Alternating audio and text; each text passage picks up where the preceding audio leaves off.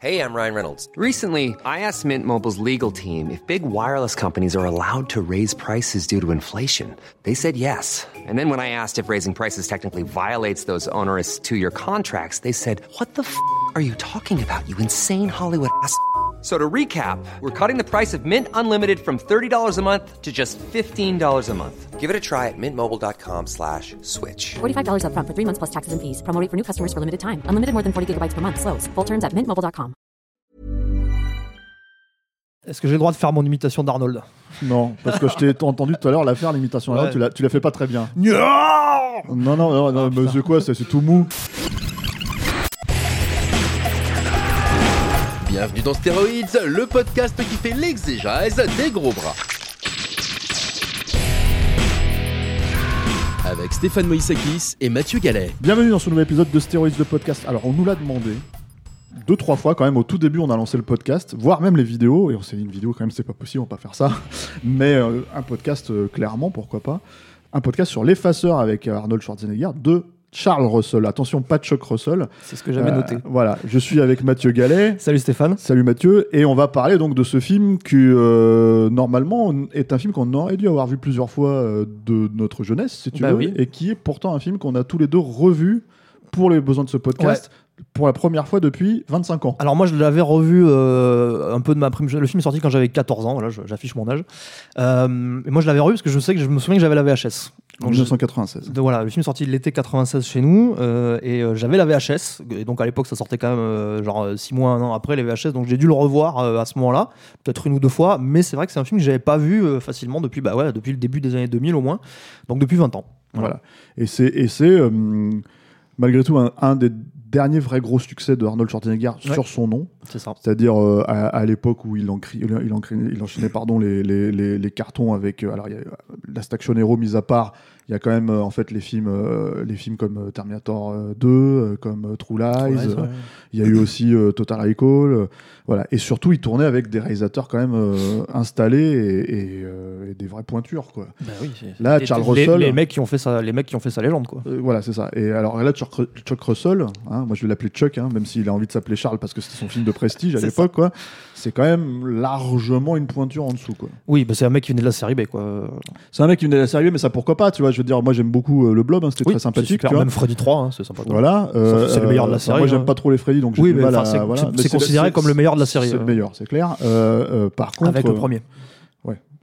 Euh, par contre, euh, c'est pas un podcast sur Freddy. Non, c'est vrai. Euh, Ça, c'est Julien. Julien, voilà, Julien, Ça, Julien Julien, va t'en vouloir en plus si on se parle là-dessus. quoi. Euh, c'est surtout que Chuck Russell, en fait, il venait de la série B, mais c'est surtout un carton qui lui a permis en fait de se retrouver sur les grosses euh, Ouais. en tant que A-lister en fait sur sur les Ouais. la liste des studios. Puisque deux ans avant, il fait The Mask. The Mask avec Jim Carrey, quoi. Et, et du coup, bah, comme ça a été un énorme carton, les mecs ont commencé à lui proposer des blockbusters et il s'est en- engouffré pour une fois, en fait, en vrai. Oui, ça a été le seul. ouais, voilà. Derrière, on va dire que son, son film le plus euh, high profile, euh, c'était euh, Le Roi Scorpion. Et encore, même ça, on est plus du tout, on est déjà plus dans la même catégorie de budget, quoi. peu la même catégorie de budget, mais c'était quand même censé être un film d'action euh, Ouais. assez, euh, assez, enfin un film d'aventure fantastique et tout, mais qui était un gros projet pour le studio. Quoi. Euh, moi, je pensais plus à l'élu, si tu veux, avec. euh, Voilà, tu, vois, tu, me viens de me rappeler que ça existe. L'élu avec Kim Basinger et Bless the euh, Child, euh, ouais. voilà, euh, Bless the Child, c'est ça, un Bless film the Child. horrifique qui se voulait à la- dans la lignée de l'exorciste et tout ça, etc. Qui un navet total, quoi. Enfin bref. euh, alors, déjà, tu pitches. Pitchant. Voilà. Donc, dans l'effaceur, euh, euh, notre ami Arnold joue donc John Kruger, un nom qui va bien, à- qui lui va comme un gant. Et John Kruger donc est employé par le service des, de l'US Marshal, c'est un US Marshal qui travaille spécifiquement au, euh, à la protection de témoins et qui est donc en fait surnommé l'effaceur puisque sa spécialité c'est donc pour protéger les témoins de complètement effacer leur identité et de leur recréer une nouvelle vie. Et en l'occurrence, sa mission dans le film, c'est euh, de protéger euh, une, euh, une- l'employé d'une grande boîte, dans, dans une boîte qui fait des contrats euh, pour euh, de l'armement en fait pour le, le gouvernement, le défense ministre de la, pour le ministre de la, pour la, pour la- le, Ministère de la défense, américaine, pardon, euh, qui en fait a repéré euh, une, une euh, possible euh, tentative de vente d'armes frauduleuses euh, d'une nouvelle arme qui est développée par sa société, qui va donc voir le FBI avec ça, qui est chargé de, euh, de, euh, de récupérer les plans de l'arme.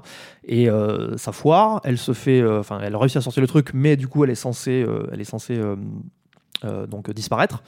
Euh, Arnold lui recrée une nouvelle identité, mais derrière, Arnold est trahi en fait par. Ah, tu spoil tout. Ouais, je spoil tout. Bah, non, en même temps. En même temps, c'est au bout de 40 minutes. Oui, c'est au bout de ouais. 40 minutes, hein, donc c'est vraiment, enfin, le film commence vraiment à ce moment-là. Quoi. Et donc en fait, il est trahi par son supérieur et mentor, joué par James Caan, qui fait travail pour ce truc et qui donc va veut faire la, la faire sortir pour la descendre et, et- et éliminer toutes les preuves de, compromettantes. Et va donc s'engager une course poursuite avec Arnold qui doit la protéger. et voilà. Donc, en gros, c'est ça, faire son boulot. quoi. Voilà. Le, le- le- le truc, en fait, c'est comme on l'a dit, c'est euh, peut-être donc le premier. ah, bon, évidemment, il a fait dans les années 80, Arnold, quelques films, euh, quelques films avec des réalisateurs, on va dire, moins, moins prestigieux, hein, largement que, que McTiernan ou, Verhoeven ou ou Cameron. ou Cameron. Euh, mais en fait, c'était des films aussi où il démarrait, c'est-à-dire, euh, en fait, il, a, il accusait son, enfin, il, il grimpait dans son statut de star. C'est Quoi. ça. Et même quand il avait, on va dire, même quand il avait un, un- produit, enfin un film, pas un produit, un film, mais un peu euh, moins euh, euh, blockbuster, on va dire, il arrivait quand même à bosser avec un mec comme Walter Hill, quoi. Bah, il a Walter Hill sur le double détente, mais moi, je pensais plus à des John Irving ou des Ouais. Paul Michael Glaser sur Running Man ou des trucs comme ça qui Mark sont Lester, pas. euh, Ouais, Mark Lester sur Commando, mais ça c'est encore à part. C'est, euh, Commando, c'est le film d'Arnold des années 80, quelque part plus que même Terminator, Oui, parce oui. que c'est tellement taillé autour de lui que ça, il- tu enlèves Arnold, il, il ressemblait à rien le film, quoi. Et, euh, et euh, alors que c'est pas tellement le cas justement du contrat, voire de Running Man. Running Man, euh, en gros, même si c'est un peu couillon, ça aurait pu être un film sympathique, euh, si tu veux, mais Arnold, il l'a Arnoldisé, on va dire, si tu veux. Et euh, mais là, en fait, si tu veux, c'est la première fois entre, on va dire. euh, à peu près 88, 89 et, et- et donc 96 la sortie de l'effaceur où il doit revenir euh. Si on accepte les comédies, voilà, euh, oui, oui, bon, mais ça je les compte même pas. En vrai, c'est, le, le, le- le- le passage d'Arnold à la comédie, c'est une catastrophe pour moi. Mais vraiment, hein, je sais qu'il y a des fans, hein, mais, mais je, je crois que je préfère encore les comédies de Stallone. hein. Donc euh, voilà, j'aime bien, tu ne te prononces pas. Tu vois. Euh, bon, non, moi j'aime aucun des deux. Enfin, je- moi, j'ai- tu sais, à l'époque, même à l'époque où on n'est pas regardant, euh, quand t'as 13 ans, j'étais allé voir Junior en salle et j'avais souffert le martyr. Ah, c'est, un enfer. hein. Et, euh, et, euh, et donc, en Jumeaux- fait, Jumeaux et un flic à la maternelle, ça mais c'est, encore pour le coup, c'était avec pas, un vrai réel de comédie. Oui, oui, c'était euh, Ivan Reitman. Voilà. voilà. Euh, ça faisait sens en fait, comme il avait fait euh, SOS Fantôme et tout ça. Mais le, le- le truc Ouais. en fait avec les passeurs, c'est surtout qu'ils se retrouvent pour la première fois à vraiment cho- choisir le réalisateur plus que l'inverse, on va dire, Euh, ou en tout cas que ce soit une collaboration en bonne entente. Donc euh, le, le réalisateur et son employé. Oui. Euh, et euh, et d'ailleurs, en fait, euh, c'est lui qui a choisi par exemple le chef-op. Oui, hein, et voilà, il est, il allé chercher Adam Greenberg, qui était le chef-op de Terminator 2. Voilà. Si et avec qui il a retravaillé derrière, puisqu'il était aussi sur The Six Day. D'accord. Et en fait, le truc, si tu veux, c'est que si tu suis cette logique-là, ce qui semble assez évident du coup quand tu regardes un film comme L'Effaceur, c'est que tout a été fait pour tailler le film autour de la personnalité d'Arnold Complètement. Schwarzenegger. Voilà. Complètement. Euh, L'un des scénaristes du film, c'est Wallon Green. Alors moi, j'avais pu l'interviewer euh, euh, il y a quelques années, il y a 2-3 ans. Et ce qui est intéressant, en fait, c'est qu'il m'expliquait que oui, tout, tout a été travaillé en fait autour dans l'effaceur pour faire déjà un film d'espionnage à la base assez classique, en fait, finalement, assez, euh, comme il disait, euh, l'expression parlera peut-être pas à nos auditeurs, mais euh, clock and dagger, en fait, si Ouais. tu veux, c'est-à-dire Ouais. vraiment, en fait, euh, de manière, en fait, si tu veux, c'est vraiment un style de film d'espionnage des années 40-50, Oui, oui, oui, oui, tout voilà euh, remis au goût du jour, mais avec au milieu euh, cette espèce de, de- de- de grosse masse en Le fait chêne- qui a, le voilà, chêne euh, autrichien. le chêne autrichien euh, euh, qui euh, qui euh, qui rentre dans chaque euh, quasiment dans chaque scène avec un cigare au bec et qui euh, et qui en fait c'est ce que t'attends de lui quoi. C'est-à-dire Arnold c'est le cigare au bec les gros flingues dans la main et, vas-y que je te fais tout péter au lieu de tu vois au lieu de discuter quoi. Donc euh, c'est normal tu vois on attend ça de lui mais c'est vrai que là du coup on se retrouve avec un film qui est un peu mi, figue mi raisin pour prendre l'expression d'Yannick préférée d'Yannick quoi. Parce que euh, en gros euh, tu vois bien encore une fois que ça a été enfin tu vois bien qu'en fait Arnold rentre dedans Sur forceps, quoi. au forceps quoi c'est ça c'est-à-dire euh, c'est du le- la chaussure c'est du 42 il peut il arrive avec son 48 il arrive avec son 55. là. voilà, c'est ça. Et puis, bam, tu vois, il, il se met dedans. Et en fait, euh, c'est c'est comme ça que ça marche, quoi. Du coup, tu te retrouves avec des scènes. euh, euh, alors, bon, déjà, moi, moi, il y a un truc que j'aime beaucoup dans ce film-là. C'est pas, pas souvent, mais en fait, Arnold, c'est quand même un mec, tu le vois à l'écran, il a déjà pas à marcher devant la caméra, tu vois. En fait, honnête, hein, il, il a du mal à marcher. Enfin, tu vois, tu vois qu'il est quand même, il est hy- hyper raide. Ouais. Bah, t'as- c'est- il sait pas quoi faire de son corps, en fait, des fois. C'est il quelqu'un qui, sait- qui- je pense, euh, qu'il a du mal à courir, mais c'est normal en fait vu, le, vu, La la, masse, vu la- ouais. la masse du mec quoi. Et là d'un seul coup il fait des trucs de ninja dans le film. Un- il fait un kick à un moment donné. Après il évite des trucs et tout. Tu sais, tu te dis mais ça va pas les gars. Bah, Enfin, tout, le dé- tout le début du film, c'est quand en fait on le voit en train d'aller euh, sauver euh, un de ses témoins justement qui s'est un peu qui s'est un peu grillé, qui est joué par Robert Pastorelli du coup dont on avait parlé dans l'épisode dans sur l'épisode de Piège dans le trouble. ouais. Et, euh, et, euh, et tout le truc, c'est genre, effectivement, c'est genre, il est, euh, il est censé arriver discrètement dans la maison et il élimine les mecs furtivement. Genre, c'est Solid Snake, quoi, tu vois. Sauf Ouais. qu'évidemment, c'est ça Arnold. marche pas du tout, quoi. C'est Arnold, quoi. Donc, Ouais. tu dis, c'est pas possible d'un mec comme ça, il fait 2 mètres, c'est pas discret, quoi, tu vois. C'est pas discret. Puis surtout, Arnold en costume un peu de ninja, j'ai envie de dire, si tu veux. En fait, pour moi, c'est comme Bart Simpson. C'est-à-dire, tu le grilles, en fait, à Putain, mais 300 oui, t'as quoi. le moment, t'as le moment où ils ont la, la scène d'action dans la cabane en forêt là et tout, où t'as sais, t'as un mec qui rentre dans une pièce hein, et il voit pas Arnold et en fait il se retourne et là Arnold euh, genre, est accroché au plafond et il lui met un kick, il fait passer par la fenêtre quoi. Mais comment tu remarques pas un mec de 2 mètres qui est accroché au plafond Mais, quoi mais alors, le, truc, si tu veux, c'est que donc, tu as, ce truc où Arnold est comme ça, et, et du coup, en fait, ce que m'expliquait Wallon Green, c'est qu'il a fallu adapter, et par exemple, euh, le flingue, euh, tu vois, le fameux ouais, arme. le- euh, donc voilà, qu'en fait, voilà, le, MacGuffin du film, du film, voilà. c'est un, c'est que la, la boîte d'armement développe un, un, un, un pistolet, un, un flingue, à- un railgun quoi. C'est un, un, truc, railgun, un truc alors, électromagnétique. Voilà, c'est ça qui, qui en fait, euh, comme il te l'explique, à la base, en fait, c'est tellement énorme que ça peut aller que sur un porte-avions. Voilà, et là, les mecs le miniaturisent. Voilà, en alors, réussi à miniaturiser de manière à ce que ce soit portable et donc ça tire des, des, des, des balles euh, traçantes, euh, Voilà. qui, des projectiles qui envoient valdinguer les mecs dans le décor. Alors, on dirait un peu quand même euh, le flingue de Nintendo euh, de, la, de la- de la Super NES, là, tu sais, enfin, les trucs. les light, gun, ouais, ouais. Ouais, voilà, t'es les light gun de la PS4 ou des trucs comme ça, quoi. C'est vraiment un peu. c'est- pas très réaliste, on va dire, tu vois. Et par contre, dans le film.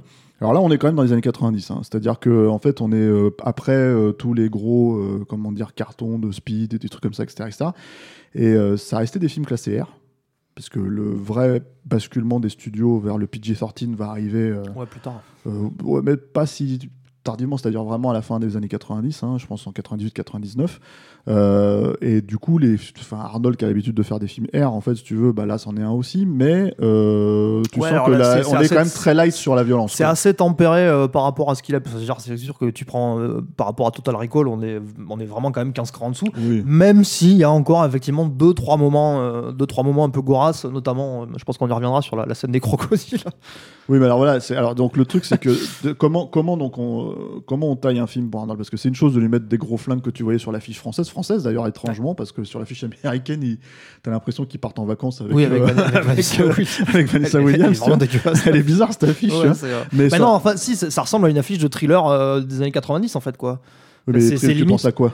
Bah, je sais pas, c'est une composition qui me fait penser Track sur à... Internet. Non, non, non, mais même, euh, ça, c'est une composition en façon, genre, un peu l'affaire Pélican, quoi, tu vois. euh, Oui, alors euh, où oui, tu sauf vois que, les deux personnages, les deux sauf que l'affaire Pélican, il l'affiche. se passe rien dans le film. Ils sont Oui. en train de regarder des, ordina- des écrans d'ordinateur, tu vois. Mais alors, mais justement, t'as des scènes comme ça. C'est-à-dire que moi, moi, ce qui m'a frappé en voyant le film, c'est que t'as, t'as complètement des scènes typiques de ces, de ces thrillers euh, des années 90 où on Où commençait. où- grave des CD. Ouais, mais c'est ça, ouais, c'est Ouais. ça, où c'est genre, attention, c'est du suspense parce qu'il faut qu'elle grave des CD, il faut récupérer des données euh, sensibles sur l'ordinateur avant de en, 5 minutes avant de se faire griller. euh, et, euh, et, attention, il y a un autre mec, enfin, il y a un autre euh, nerd en, en- en blouse de laboratoire euh, avec des lunettes et un catogan qui nous traque en, en éliminant les différents postes sur d'où on, on pourrait partir et tout ça. C'est, c'est totalement des trucs Oui, de, cyber que- thriller des années 90. Sauf quoi. Qu'avec, chiant à milieu, mourir, en hein. fait, ouais, ça c'est C'est pas vraiment les passages les plus palpitants du film, intéressant quoi. effectivement, mais Sauf le que truc, derrière, évidemment, ils font péter tout. Donc, font tu dis, tout bon, au moins, t'as, cette promesse-là, quoi. T'avais pas ça dans Track sur Internet.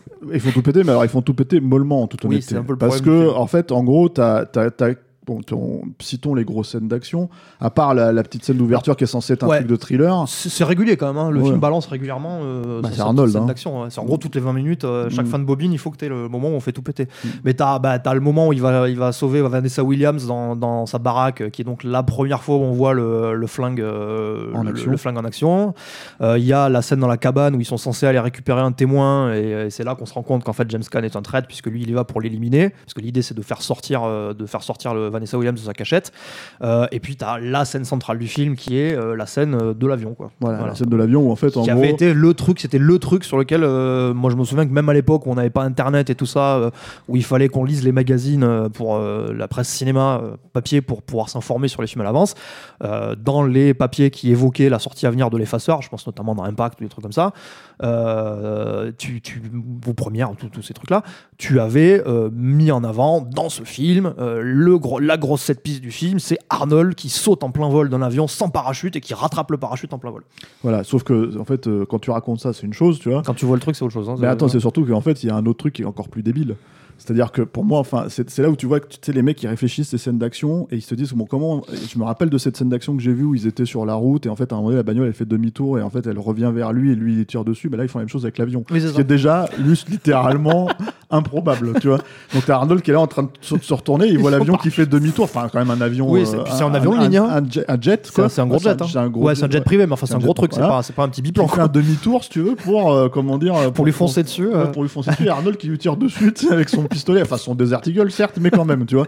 Et D'ailleurs, c'est un truc qui m'a fait marrer, c'est que je revois le film, je dis, en fait, c'est toujours lui qui a le plus gros flingue, qui fait le plus de bruit, en fait. bah, c'est Arnold. Ouais, tu vois. Mais encore une fois, tu peux pas. enfin, non, non, c'est ça. Tu, tu peux pour pas le lui coup, mettre un, c'était un vraiment- Walter PPK. euh. C'est- Non, mais même pas, c'était clair, ex- exactement ce que m'avait dit Wallon Green. C'est-à-dire qu'en fait, dans sa réflexion pour lui mettre les deux railguns à la fin, en fait, euh, dans, dans, dans la scène finale, Arnold, tu peux pas lui mettre un petit flingue, c'est pas Non, c'est possible bon, en fait. pas- il tu peux pas lui mettre le flingue de James Bond, grand que nature Ouais. que voilà, en fait, c'est, c'est, c'est- ça, ça serait pas cohérent. Et là-dessus, pour le coup, il a raison. D'où que- le minigun aussi dans, dans, euh, dans, euh, dans Terminator 2, quoi. C'est le, le minigun, le, le, le gros lance-grenade. Voilà, c'est euh, ça. C'est, et je pense que c'est une habitude aussi. Donc en fait, quand tu es un consommateur, on va dire, des films d'Arnold, bah, ça tu t'attends à ça. Quoi. Tu vois, c'est même euh, problématique qu'ils le fassent pas dans les films suivants, quelque part. Euh, mais le Desert Eagle, bon, c'est, c'est, c'est la Station Hero. Quoi. Et le truc, en fait, c'est qu'il y a ça, mais il y a aussi, donc du coup, il rattrape le parachute en plein vol, mais enfin bon, euh, il l'ouvre à 2 mètres du sol, si tu veux, quoi, pour atterrir sur le dos sur et une voiture. tranquille, alors il atterrit dans il une a- casse. Non, qu'il ça, ça- non, c'est parce qu'en fait, il a le. Bah, tu vas m'expliquer que c'est réaliste. Ah non, non, non, je, non, je t'explique pas que c'est réaliste, mais c'est juste que c'est le deuxième parachute qui ouvre le. Euh, peu importe. la- oui, non, C'est pas réaliste, quoi, non, c'est pas réaliste non plus. hein, mais, euh, et, euh, C'est juste qu'Arnold, il a un bon dos, c'est tout. Quoi. Voilà. Il a un dos en acier, quoi. En fait, ce que, ce que les mecs nous expliquent, c'est que c'est le Terminator, en vrai. Tu vois. Non, mais voilà, c'est n'importe quoi. euh, et ce qui est, moi, je trouve le plus étonnant, encore une fois, euh, on en avait vaguement parlé dans le, le podcast sur euh, Piège en trouble, mais enfin, c'est trois ans après la Station Hero, quoi, tu vois, en fait, c'est comme s'il avait limite Ah pas oui, oui, appris la leçon, quoi, quelque fait, part, ouais, si tu veux, Ah, quoi. c'est ça, ouais. Euh, ce qui fait que c'est là où tu te dis que du coup un film comme la Station Hero émane vraiment je pense de, de- de la volonté de, de McTiernan en fait d'aller vraiment dans le sens de brocarder ces choses là et Arnold il voyait plus ça comme un truc sympa et un gimmick Oui, euh, voilà, c'était voilà. un peu parodique, mais euh, il voyait pas vraiment ça comme un, ça, comme un vrai ça allait pas euh. plus loin qu'un Zaz pour lui, ça. je pense, dans son ça, esprit. ouais. Alors que chez c'était- c'est devenu un vrai film cinéphile, on va dire, euh, avec des questionnements sur la mise en scène. Il y a ça, et puis alors le problème en fait, c'est que bon, la scène en soi, déjà, elle est blindée de transparence dégueulasse aussi. Ça, il faut Alors, le- euh, faut- faut- ça, c'est un, un peu le problème de tous les FX du film et les transparences, parce que même la scène, où, moi j'ai été frappé en voyant ça, c'est que même la scène au début, tu sais, quand, quand, euh, quand Vanessa Williams va dans le bureau, va voir James Cromwell, euh, qui est son supérieur direct Ouais. et qui se termine par le suicide de, de Cromwell, derrière, en fond, il, il est derrière, il a un bureau qui donne sur une espèce de baie vitrée, qui donne sur un, un fond montagneux. La transparence est abominable, quoi. C'est- Non, c'est- et puis film- la rétroprojection est visible comme une grosse colonie au milieu de la et figure. c'est surtout ça. Hyper, ça te sort complètement de la scène, quoi. C'est un film aussi qui a été fait très très vite. Ça, Oui. il faut le préciser. Et que le budget a gonflé, euh, a gonflé en cours de production. Je crois qu'ils ont commencé à- avec un- une enveloppe de 70 millions et ça a gonflé à jusqu'à 100 millions en cours de prod. Il faut savoir un truc, c'est que c'était un peu la, la façon dont Warner fonctionnait. Oui, le film, je, crois que le film a été terminé en mars 96 et ils l'ont sorti en juin. hein, donc, euh, euh, non, on va en parler un petit peu, mais Ouais. ça va même encore plus loin. C'est-à-dire qu'en fait, il y a eu euh, des projections. Ouais.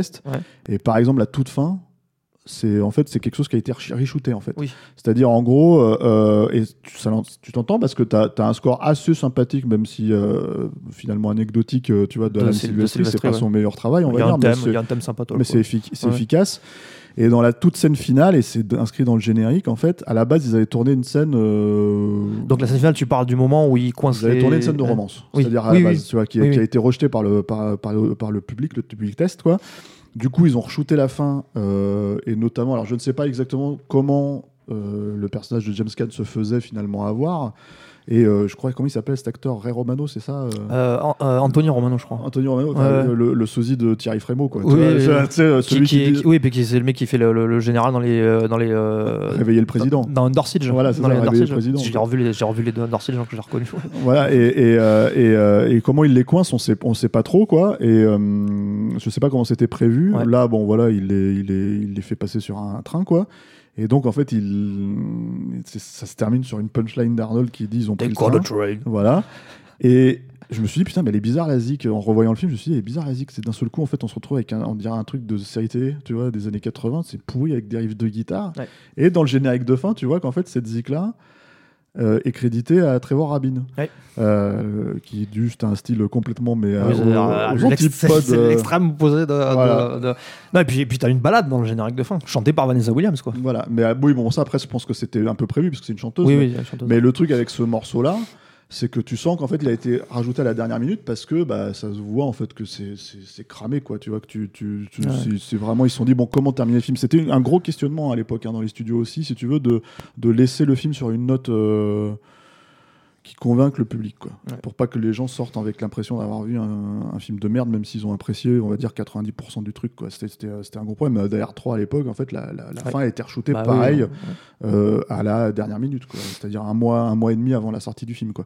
Euh, alors, tu, as évoqué aussi cette scène avec les, les, les crocodiles, Les quoi, crocodiles. en image de synthèse. hein. Enfin, pas tous. C'est hein, un mélange. Il y a, y un mélange hein. d'animatronique pour les gros plans et de euh, et de d'images de synthèse pour les trucs où tu es censé voir le crocodile un peu en, en- en entier qui attrape un mec et qui le, les- qui le secoue dans la gueule et tout ça.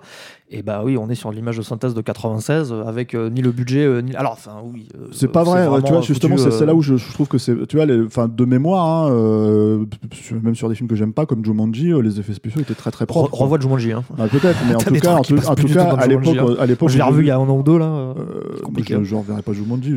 J'ai un enfant, mais- euh, oui, certes. Mais euh, moi, le truc avec euh, avec Jumanji, c'est que de mémoire, à l'époque, c'était bien fait. Oui, oui, oui. En tout- au moins, l'éléphant, par exemple, qui défonce le truc non, et tout ça. c'était les singes qui étaient compliqués dans Voilà, le film, mais- mais- mais, oui, euh, là c'est c'est gris, là il y a pas il a pas il a pas un- y a pas un effet en CGI qui fonctionne dans le film quoi. Et les, et les crocodiles c'est notamment euh, particulièrement dégueulasse quoi. C'est et- particulièrement et c'est dégueulasse. d'autant plus euh, c'est ça l'est d'autant plus qu'effectivement tu as ce contraste entre les, les plans rapprochés d'animatronique qui fonctionnent très bien euh, et puis les, les, euh, et puis les plans larges euh, où euh, c'est grillé euh, c'est grillé à 100 km quoi. Euh, Notamment quand il le descend avec la, la punchline là, Ouais, euh, t'en as quatre, quoi. your luggage quoi. Sauf que ces quatre-là, ouais, euh, sac à main en français. Ouais, Euh, ces quatre plans-là, en fait, si tu veux, ils te tuent la scène pour moi. Tu vois même. Ouais, ouais. C'est euh, et, et pour le coup, c'était vraiment déjà à l'époque, c'était pas propre en fait. C'est déjà à l'époque, tu sentais que c'était bazardé. Mais tu, tu, re- tu revois le film parce que le film a pas vraiment été remasterisé en Blu-ray ou je sais pas Non, quoi. copie, Et euh, tu vois en fait quoi. que les scans, par exemple, si tu veux des- de la péloche en fait sur les sur certains euh, trucs, c'est Ouais, même dans la même euh. dans la scène de l'avion, hein, il y a des trucs limites hein. euh. Oui, oui, oui, mais de toute façon, enfin voilà, tout le film est un peu. Il a, et je pense qu'il est pâti de ce truc-là. Ça a été un succès à Alors oui, l'époque où c'est sorti. C'était le dixième plus gros succès de l'année 96. en- Le dixième. Ouais. Ah, mais Ouais. je veux dire, c'était dans le top 10 quoi. Ouais, ouais. C'était dans le top 10 de. c'est- Et puis une année où t'avais quand même des trucs comme Mission Impossible, euh, des trucs comme ça quoi, tu vois, qui ont, Ouais. qui ont été des gros succès. euh, Independence Independence Day, voilà, qui- je crois que ça a été le plus gros succès de l'année. semble. ouais.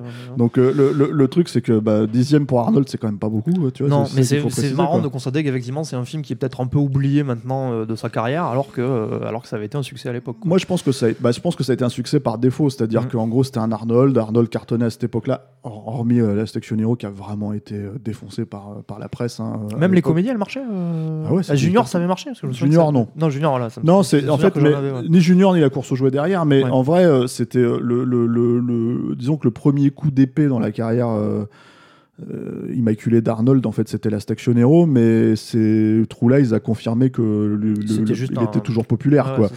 c'est. C'est c'est vraiment en fait derrière avec l'effaceur où même si le film a été effectivement un succès, je pense que c'était dans la lignée, on se disait bon, c'est un produit d'Arnold et d'ailleurs tout encore une fois en fait, ça se sent que tout a été fait pour Ouais. euh, que ça soit ça. C'est-à-dire que euh, par exemple, tu vois la scène finale avec les deux flingues, le problème de cette scène, c'est que finalement, ils les utilisent euh, Ça dure 5 minutes. ouais. Moi, j'avais, j'avais le souvenir, parce que c'est vraiment le moment où là, tu te dis que le film va se lâcher un peu et va tout faire péter, et ça dure 5 minutes, quoi. Il Ça fait dure cinq péter, euh, minutes. il fait péter, euh, il fait, alors il envoie valdinguer trois mecs euh, avec, il fait péter euh, un ou deux camions.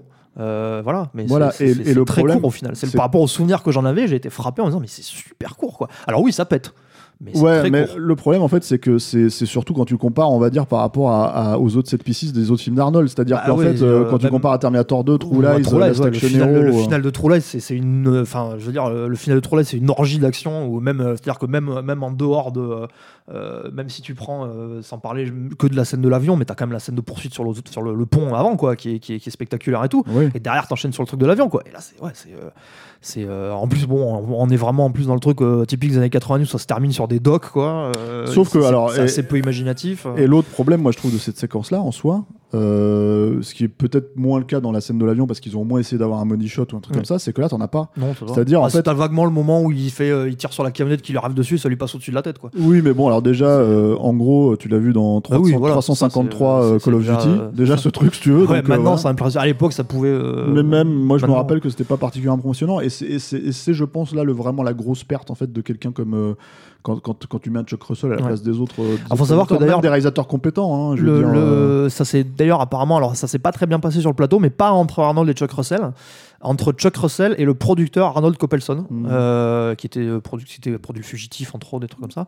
Et euh, ils se sont pas du tout entendus. Et en gros, euh, Schwarzenegger devait faire l'intermédiaire entre les deux, parce que lui, il avait un bon rapport avec autant avec euh, Russell qu'avec Coppelson, mais du coup, il devait faire l'in- Arnold a l'intermédiaire. un bon rapport avec Oui, tout le monde. hein, personne, personne, non, c'est pas ça, personne le fait chier. hein, tu ça. Dire, pour l'avoir interviewé, moi, euh, je peux te dire que t'as intérêt à filer droit, hein, tu vois. Donc c'est non, non, Arnold, il, et puis il est super. On l'a- impressionnant. bien vu encore récemment avec son, son message YouTube, la- l'attention du pays, où il a sorti l'épée de Conan pour leur dire bon, maintenant vous arrêtez de déconner.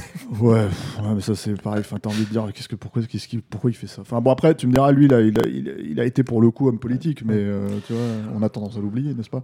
C'était dans une autre euh, décennie, C'était il mais y a longtemps. voilà. Mais Mais euh, c'est vrai que c'était il y a 10 ans maintenant, plus ouais, de 10 ouais. ans. mais le problème, terminé. le problème, si tu veux, c'est que donc, en fait, je pense que tu te retrouves avec, encore une fois, là, pour le coup, malgré tout, en fait, euh, si, si on enlève le- la personnalité d'Arnold, un film assez générique, Bah, complètement. Euh, impersonnel même, j'ai presque envie de dire, de la part de- du scénariste de, de, de, de La Horde Sauvage, quoi. Et puis, Euh, et puis, et puis aussi, euh, pas que de lui, parce que alors, c'est, il est, euh, Green est créé au générique, mais euh, de, ma recherche, j'ai vu qu'il y a eu des noms un peu euh, prestigieux qui ont fait des réécritures, en fait, non crédités évidemment, mais tu as apparemment euh, Darabont et euh, William Wisher, euh, qui était le scénariste de Terminator 2 et du 13e guerrier, qui, qui sont aussi intervenus en cours de, en cours de production pour, euh, pour, euh, punch- polish un peu pour le polish film. un peu le script, quoi. Mm, mm. Effectivement, oui, c'est très évident, générique, hein. quoi. Ouais. Alors, moi, je pense qu'il y a un truc dont il faudrait quand même parler, un aspect du film qui, rétrospectivement, euh, est, est intéressant à discuter, c'est qu'en fait, c'est le dernier pur actionneur de, de, de Schwarzenegger, en fait. Quoi. Oui, alors c'est- c'est c'est discutable en fait, on va dire parce que euh, Dans mon interprétation, je- hmm. ce que j'entends par là, c'est que, euh, en fait, c'est le dernier film, pour moi, où, euh, où c'est vraiment un, un- pur actionneur dans, dans le, cadre qu'on donne aux films d'action. C'est-à-dire que derrière, il va faire quoi? Il va faire des films comme. euh, déjà, il va aller jouer les méchants dans Batman et Robin. Il va faire des films qui sont plutôt teintés d'autres genres. C'est-à-dire quand il fait, euh, il fait La fin des temps, il y a du fantastique. Il fait euh, À l'aube du sixième jour, c'est de la SF. Éventuellement, donc effectivement, on peut considérer que Collateral Damage est un actionneur, mais c'est des actionneurs où aussi il essaie de se donner un- une autre image en fait. C'est-à-dire que tu prends l'effaceur, c'est un peu le dernier représentant de la lignée où, en gros, il joue Arnold, quoi. C'est-à-dire qu'il joue un personnage qui est complètement abstrait, euh, qui n'existe que par son boulot, par la fonction qu'il a dans le film, que par son. C'est-à-dire, tu vois le, le personnage de John Kruger, c'est un nom hyper générique. Le personnage, il a aucune existence en dehors. Limite, tu te dis, bah, c'est limite, il s'est effacé lui-même avant, quoi. Tu vois, tellement il a pas de passé, t'apprends rien sur lui et tout ça. Derrière, quand il fait l'aube du sixième jour ou, euh, ou dommage collatéral, on essaye de le poser comme un personnage qui a une vie de famille et tout ça. Alors, on en avait parlé avant, il faut dire, effectivement, True Lies, c'est un film où il a une famille, mais le film joue justement sur ce décalage, sur le décalage du fait que c'est un personnage qui est censé être un, type de père de famille lambda, mais qui est en fait un agent secret parce que c'est pas possible d'imaginer euh, un mec comme Schwarzenegger euh, dans l'image se donnait dans les films en père de famille. Et derrière, il a essayé de faire ça justement, c'est-à-dire que dommage collatéral ou voilà, le sixième jour. On, on- on le présente comme un type et surtout un, un type normal. C'est pas, c'est des films où il commence. Alors dans Dommage collatéral, il est pompier, donc ok, il voit de l'action, mais c'est des films où il n'est pas présenté il est flic, initialement il est comme flic, hein, dans, dans, dans comment s'appelle euh, la fin des temps. Hein. Oui, oui, oui, mais, mais tu vois, il a aussi, là aussi, c'est un truc où il a le trauma d'avoir perdu sa femme et son gosse. quoi. Ouais, enfin son trauma dans la fin des temps, c'est la chef, c'est pas la chef, c'est les compères là. Ça vois, marche pas. Je veux dire, je suis d'accord. Tu vas me dire que ça marche pas et ça marche dans aucun des films. hein. Je dis, moi, j'ai rattrapé, j'ai rattrapé euh, The Six Day et Collateral Damage là euh, parce que je les avais jamais vus. Ça ne marche pas. Mais tu vois que c'est pas. Ce que je veux dire, c'est que c'est pas des personnages qui sont littéralement des pages blanches comme peut être l'effaceur. Quoi. Ce que je veux dire, en fait, c'est que par rapport à ça, euh, ce qui s'est passé après l'effaceur et, et notamment après Batman et Robin, c'est que Arnold a fait euh, a une opération du cœur. Ouais. Donc, euh, je pense qu'il s'est calmé parce qu'il est arrivé à 50 balais aussi, si tu veux, et que en gros, euh, il pouvait plus faire ce qu'il faisait avec. Mais pour moi. avec Terminator 2, avec tout ça. Mais euh, j'ai envie de dire, le, je pense que le souci euh, global aussi là-dedans, c'est que euh, il a perdu le, le- mojo. C'est-à-dire qu'en fait, Arnold, euh, il y a une raison pour laquelle il est devenu euh, gouverneur trois ans après, hein, la- l'aube du sixième jour et ce genre de choses. C'est que, en gros, il avait fait le tour de ce qu'il pouvait faire dans sa carrière. Les films étaient, enfin, Hollywood était encore déjà en train de changer, si tu veux. On n'était plus du tout dans, dans, dans ce genre de trucs. Ces films marchaient moins aussi. Hein, euh, que ce soit l'aube du sixième jour, dommage collatéral, c'est pas des succès quoi. C'est des très bons produits vidéo, je pense. hein. C'est des trucs qui cartonnent en fait, à mon avis, en DVD et tout ça à l'époque, quoi. Mais mais c'est, on n'est plus en fait dans. dans... Oui, et puis surtout, en fait, est, c'est pas des films, c'est pas des films populaires. C'est-à-dire ce que j'entends par non, là, ouais. c'est que Ah bah personne. oui, plus personne n'en parle. hein. Voilà, enfin, je pense que personne ne délire sur la loupe du sixième jour. Alors, on va peut-être avoir des commentaires qui vont nous dire l'inverse, mais, mais. Les mais- gars, quand même, mais c'est voilà, chaud. Et puis c'est un film qui semblait déjà ringard à l'époque. Moi, je me rappelle que le futur de, de l'aube du sixième jour, tu te disais, parce que ça se passe dans le futur, si je me rappelle bien, euh, tu te disais, mais c'est Retour à Futur 2, en fait. euh, Vous, vous voulez faire Ils, un truc. des- alors, c'est ils avaient, fun ils avaient les Retour- frigos connectés déjà. Ouais, ça mais c'est les fun dans, dans Retour à Futur 2 parce que c'est une comédie, mais là c'est- un film qui se veut pas réaliste, mais en tout cas, euh, si tu veux, qui veut poser des questions éthiques. crédible. Voilà, c'est ça. Et, et le problème, en fait, c'est que pense, second que, rôles de prestige. je pense qu'Arnold, euh, euh, tout simplement, avait perdu le truc. Mais après, euh, je pense que dans son esprit, à l'aube du sixième jour, c'est juste c'est quoi C'est Spottiswood. Ouais. Mais c'est pareil. Enfin, tu vois, je veux dire, tu vas pas chercher Spottiswood pour faire un film d'action. Oui, je, sais qu'au que- moins- je sais, il en a fait trois ou quatre. au moins, euh, Damage, t'avais Andrew Davis. Quoi. oui, ouais, voilà. Mais en fait, le, le problème, si tu veux, c'est que je pense que dans son esprit, Arnold, euh, Terminator 2, alors évidemment, il, il fait la différence, hein, je dis pas le contraire, mais euh, Terminator 2, à l'aube- du sixième jour, même chose. Film de SF avec de l'action, etc., etc. C'est juste que, en fait, ça marche pas. Ils ont filé ça à quelqu'un qui, euh, qui, qui avait pas euh, forcément une vision, on va dire en tout cas, parce que c'est ça le truc avec Spottiswood, c'est peut-être un réalisateur compétent, Oui, mais, Mais, c'est un euh, exécutant. Quoi. mais c'est un exécutant, c'est pas quelqu'un qui a une vision. de sa carrière. Quoi. Et c'est exactement ce qui manquait à Arnold, en fait. C'est-à-dire, je pense, et déjà dans Les Faceurs, mais dans les films qui vont suivre, en fait, une vision. Euh, euh, donc, euh, donc, du coup, euh, je pense que ça a commencé à péricliter, que là, c'était un. Les Faceurs, c'était presque un film de série, quoi, un film, un film générique euh, qui fonctionne, euh, tu vois. oui, et puis qui, en, et qui plus est, et qui en plus est vraiment dans le dans le la répétition de formules quoi parce que enfin de de- de- d'une imagerie euh, tu vois moi je revois le film et t'as le moment donc cette scène où ils vont euh, où ils vont donc faire le- le- l'assaut sur la cabane là et t'as littéralement les plans à la commando où c'est des gros plans sur sur sur Arnold en train de s'armer il boucle la ceinture il met le four, le, le il met le poignard dans le dans le, dans le fourreau euh, qui ont des trucs qui en plus c'était déjà limite des parodies quoi à ce moment là quoi c'était c'était limite parodique. c'était parodié dans Hot Shots 2. quoi, Ouais, c'est ça, c'est ouais. pas autre chose. Et puis à la fin, t'as là le, moment où il a les deux guns, là, ça renvoie, euh, est-ce que c'est conscient ou pas, je sais pas, mais ça renvoie directement à l'image du Terminator, euh, de l'exosquelette du Terminator qui a les deux flingues dans, le, dans les scènes futuristes de Terminator 2, quoi. Oui. On était vraiment dans le. Voilà, c'est un film qui est vraiment dans le. Je vais pas, pas dans le recyclage, mais dans la, dans la répétition d'un truc qui a marché pour Arnold, quoi. Alors que euh, tu, tu sens que euh, avant, euh, il se, il se, euh, le fait d'avoir des réalisateurs, comme tu dis, qui avaient une vision, ça, à chaque fois, c'était une pierre à l'édifice, en fait. C'est quelque chose dont, dont, contrairement à Stallone, par exemple, en fait, si tu veux, Schwarzenegger a toujours eu besoin. Oui, il avait, il avait besoin d'un réalisateur pour le cadrer. Mais c'est peut-être aussi un problème de Stallone de pas forcément avoir eu d'ailleurs les réalisateurs qui méritaient non plus. Ce- je pense, il faudrait- mais, euh, mais après, c'est, c'est, ça, colle avec podcast. son- non, mais ça colle avec l'image d'underdog de, de, Oui, oui. de Stallone, pour le coup, si tu veux. Alors que Arnold, justement, euh, mais c'est tout le problème. C'est-à-dire que tu, tu parlais du fait que c'est un personnage torturé dans la fin des temps. Là, il est blessé une ou deux fois, tu t'achètes pas. Non, c'est ça. Alors, au moins, Arnold, il a le mérite d'être, de prendre ça à la rigolade, contrairement à Steven Seagal, si tu veux, on va dire. Mais le truc, si tu veux, c'est que c'est- ça reste quand même Arnold. Tu te dis, en fait, il est, un- il est indéboulonnable. Voilà, même quand il se prend un clou dans la main. euh, Il s'en fout.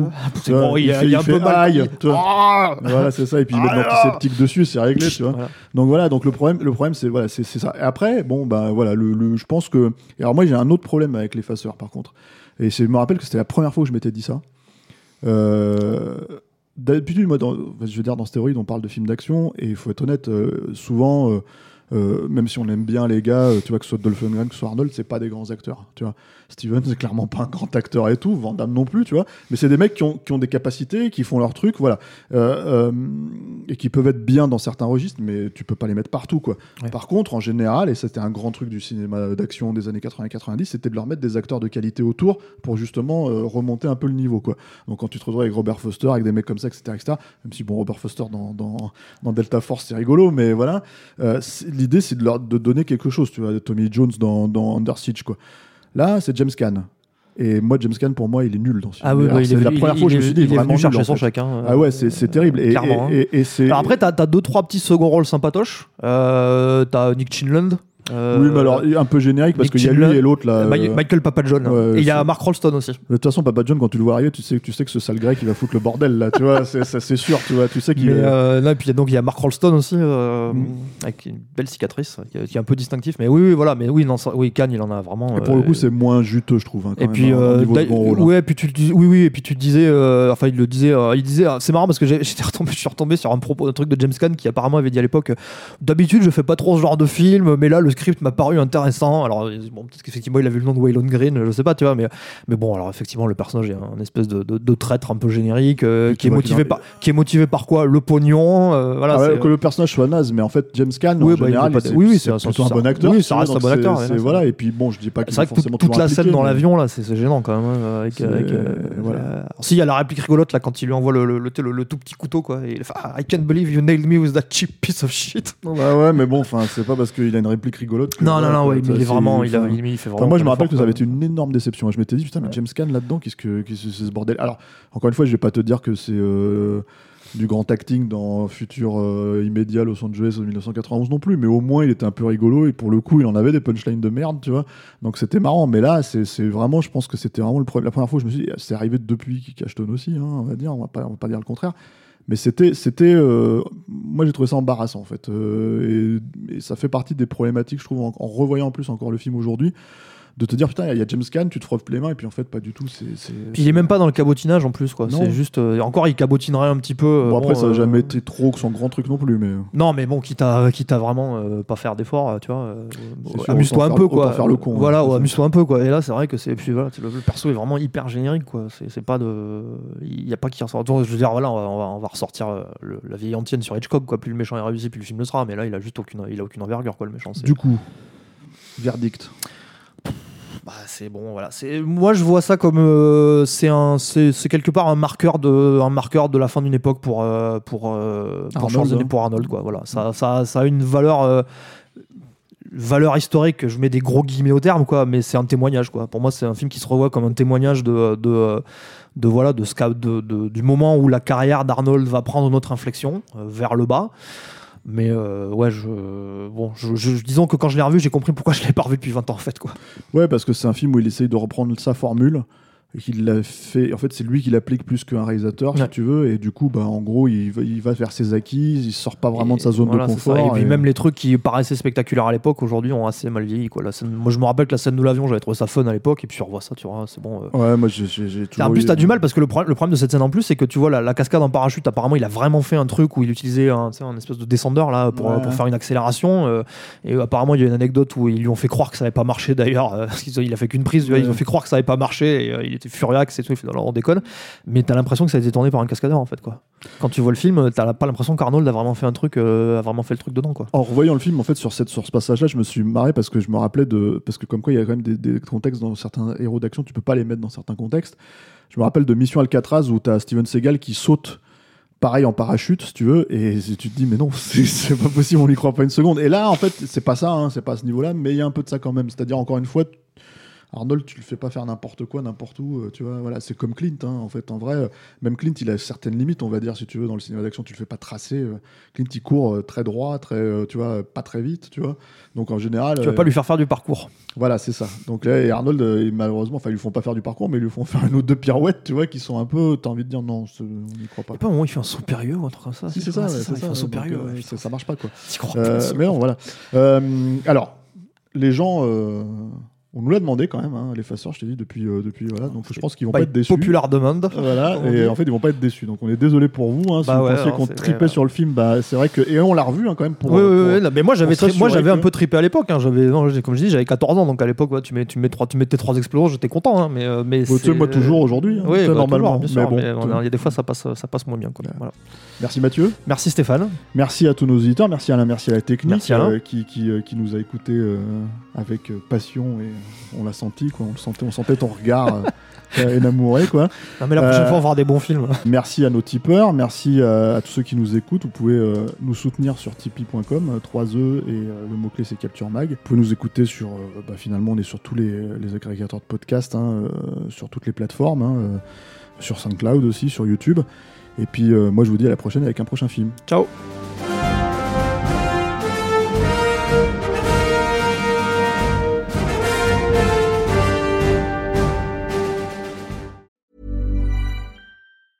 Planning for your next trip? Elevate your travel style with Quince. Quince has all the jet setting essentials you'll want for your next getaway, like European linen, premium luggage options, buttery soft Italian leather bags, and so much more. And is all priced at 50 to 80% less than similar brands. Plus, Quince only works with factories that use safe and ethical manufacturing practices. Pack your bags with high-quality essentials you'll be wearing for vacations to come with Quince. Go to quince.com slash pack for free shipping and 365-day returns.